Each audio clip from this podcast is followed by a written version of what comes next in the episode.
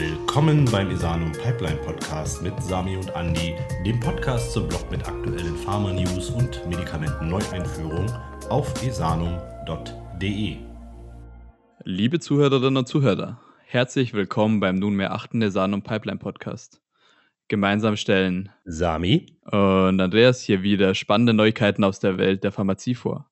Top aktuell erfahren Sie hier alles zu relevanten September- und Oktoberentscheidungen der medizinischen Regulierungsbehörden. Ein kurzes Covid-Update von uns. Die beiden aufsehenerregenden neuen Impfstoffkandidaten von Moderna und BioNTech Pfizer sind sich laut Experten sehr, sehr ähnlich und daher vergleichbar. Trotzdem gibt es einen wichtigen Unterschied, denn Modernas mRNA 1273 ist bei 2 bis 8 Grad Celsius also in einem handelsüblichen Kühlschrank, äh, für circa 30 Tage stabil lagerbar, sozusagen unter realen Praxis- und Krankenhausbedingungen verfügbar. Bei BioNTech Pfizer benötigt man demgegenüber eine Kühlung auf minus 70 Grad, bis er dann eben überhaupt an seinem Bestimmungsort angekommen ist. Das ist ein klarer Vorteil für die Kollegen aus Massachusetts. Dazu noch die wichtige Randnotiz. Diese Ergebnisse deuten darauf hin, dass auch andere ähnliche Impfstoffe, die sich derzeit in Phase 3 Studien befinden, gut funktionieren werden. Sollten RNA-Impfstoffe sich im Rahmen dieser, dieser weltweiten, muss man ja sagen, Verimpfungsaktion als wirksam und risikoarm erweisen, bedeutet das einen entscheidenden Wendepunkt auch für die gesamte Impfstoffentwicklung. Wir bleiben also gespannt. Nun aber der Blick nach Europa. Ja, wir haben hier die Kurznachrichten für Europa im Überblick. Der Ausschuss für Humanarzneimittel der EMA hat im September und Oktober zwei ATMPs das sind sogenannte Advanced Therapy Medicinal Products, zur Zulassung empfohlen. Und zwar Lipmeldi für die metachromatische Leukodystrophie und ähm, Brexucabtagen, Autoleukel für die Therapie des Hodgkin-Lymphoms. Außerdem erhielten zwei siRNA-Präparate, Inclisiran und Lumasiran, eine Zulassungsempfehlung. Und das ist eine Medikamentenklasse, von der wir wahrscheinlich in der Zukunft noch viel hören werden für HIV-Patienten soll bald eine im zwei bis vier Wochen Abstand anwendbare Injektion zur Erhaltungstherapie verfügbar sein. Und mit dem früher als Appetitzügler eingesetzten Fenfluramin sollen künftig Patienten mit einer seltenen Epilepsieform, dem sogenannten Dravet-Syndrom, behandelt werden können. Ein medienwirksamer Blockbuster wird das Antidot gegen Anthrax sein. Zu guter Letzt, paradoxerweise kann Erdnusspulver als orales Allergen Immuntherapeutikum zumindest teilweise vor Erdnussallergien schützen. Ja, und damit kommen wir auch schon zum erstgenannten äh, Medikament. Die Gentherapie zur Behandlung der metachromatischen Leukodystrophie ähm, steht nun bald mit Lipmeldi zur Verfügung.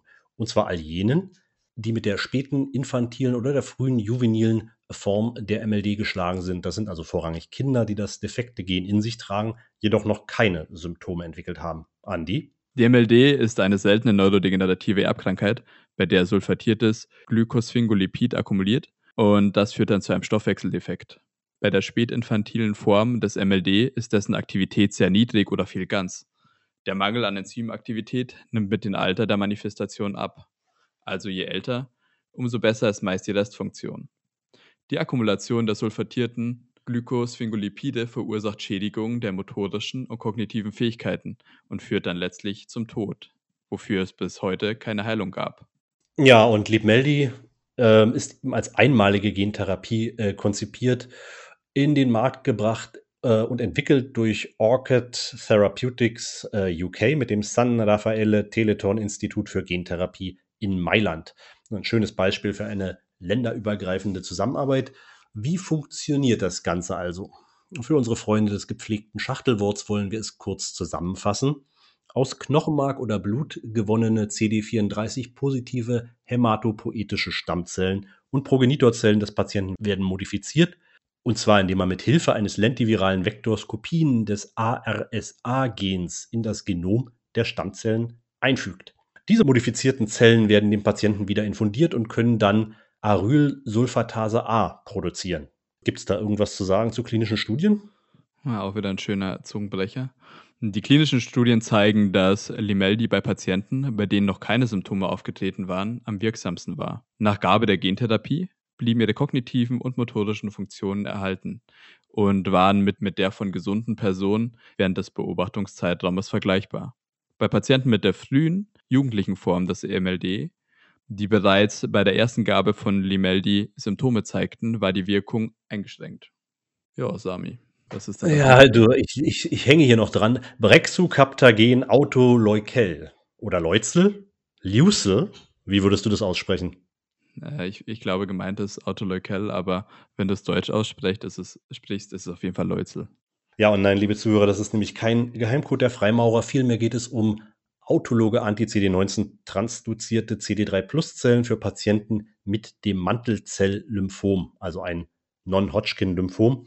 Und unter dem Handelsnamen äh, Tecartus sollen eben jene Zellen bedingt für die Therapie von Erwachsenen mit eben jenem Mantelzell-Lymphom zugelassen werden, wenn sich eben ein Rezidiv ankündigt oder wenn die Patienten nach zwei oder mehr systemischen Therapien kein Ansprechen zeigen.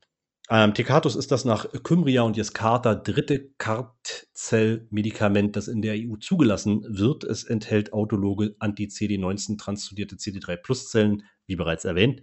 Es stammt ebenso wie Yescarta eben von Kite Pharma, einer Gilead-Tochter. Und da es aber dazu noch viel mehr zu sagen gibt, übergebe ich hier wieder an den Kollegen Andi.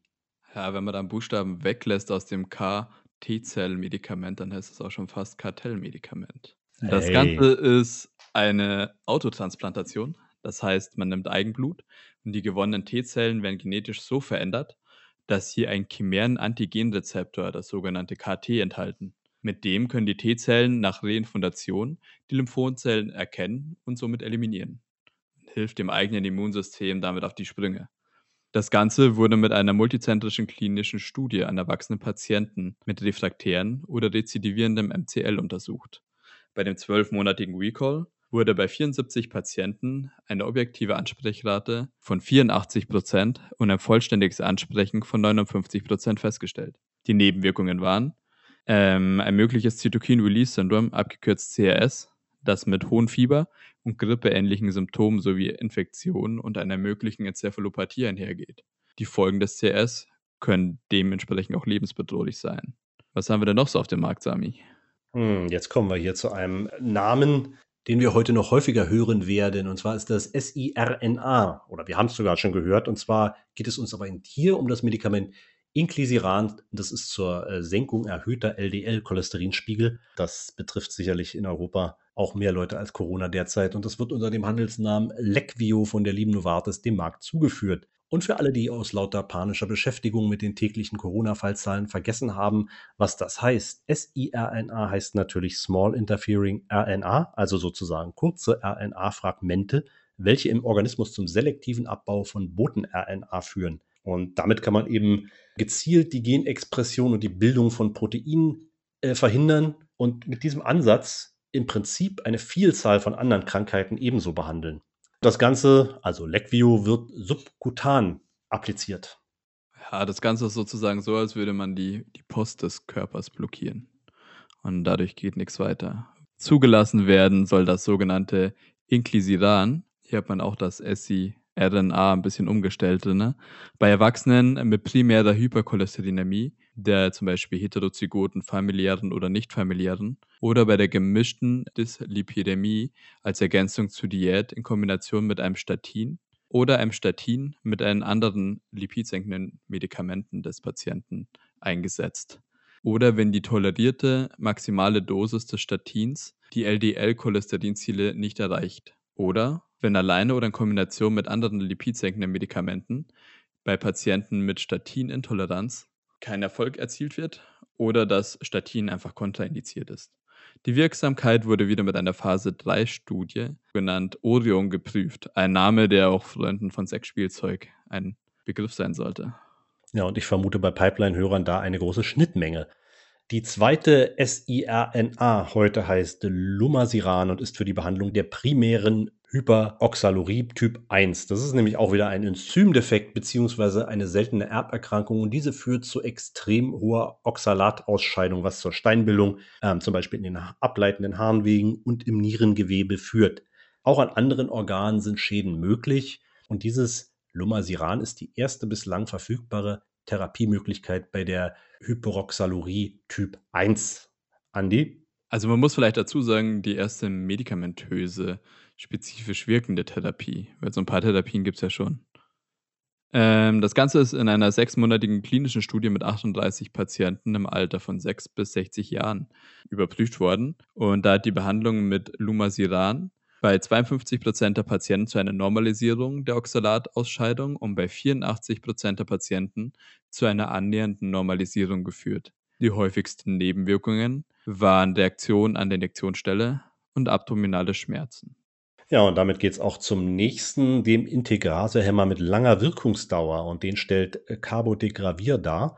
Unter dem Handelsnamen Vocabria soll das zusammen äh, mit dem nicht-nukleosidischen Reverse-Transkriptase-Inhibitor Recambis HIV-Patienten und Behandlern bekannt äh, in der HIV-Therapie eingesetzt werden. Und das bei jenen Patienten, die bereits erfolgreich mit einem stabilen antiretroviralen Regime behandelt worden sind diese beiden Medikamente werden dann monatlich oder alle zwei Monate intramuskulär injiziert und zusammen bilden sie eine neue, langwirksame antiretrovirale Therapie.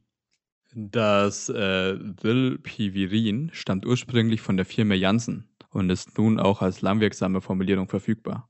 Der neue Integrase-Hämmer Carbotegravir kommt von VIIV Healthcare, also VIV Healthcare. Okay. Die häufigsten Nebenwirkungen waren Reaktionen an der Injektionsstelle, Kopfschmerzen, Pyrexie, Übelkeit, Müdigkeit, Asthenie, Myalgie und Schwindel. Alle zwei Monate injiziertes Carbotegravir wird derzeit auch zur PrEP untersucht, der HIV-Präexpositionsprophylaxe. Nun geht es direkt weiter zu Fenfluramin, ehemaliger Appetitzügler und nun beim Dravet-Syndrom zugelassen oder empfohlen. Und genau dieses äh, früher als Appetitzügler, ein schönes deutsches Wort, eingesetzte Mittel soll nun als Fintepla beim Dravet-Syndrom zur antiepileptischen Add-on-Behandlung von Patienten ab zwei Jahren eingesetzt werden können, und zwar oral durch Tropfen appliziert. Ähm, das Dravet-Syndrom ist eine seltene angeborene epileptische Enzephalopathie mit häufigen Krampfanfällen ab der frühen Kindheit, die eben schwere neurologische und kognitive Folgen hat. Ja, das Fenfluramin war 1997 wegen kardiovaskulärer Nebenwirkungen aus dem Handeln gezogen worden und es wirkt als sogenannter Serotonin-Releaser. Der genaue Wirkmechanismus bei Epilepsie ist aber noch nicht bekannt, wie so oft.